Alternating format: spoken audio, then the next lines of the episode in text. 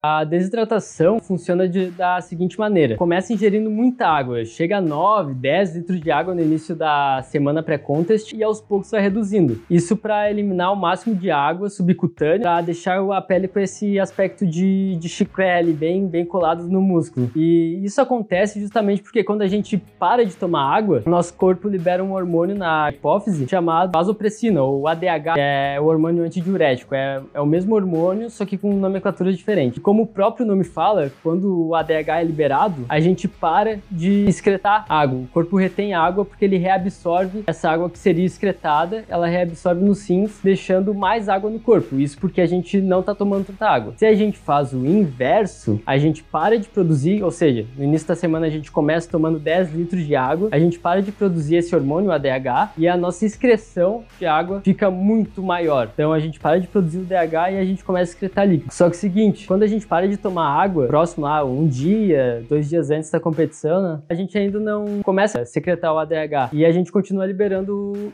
esse líquido. E toda essa estratégia serve justamente para deixar a pele colada e, e eliminar o máximo de água do corpo possível.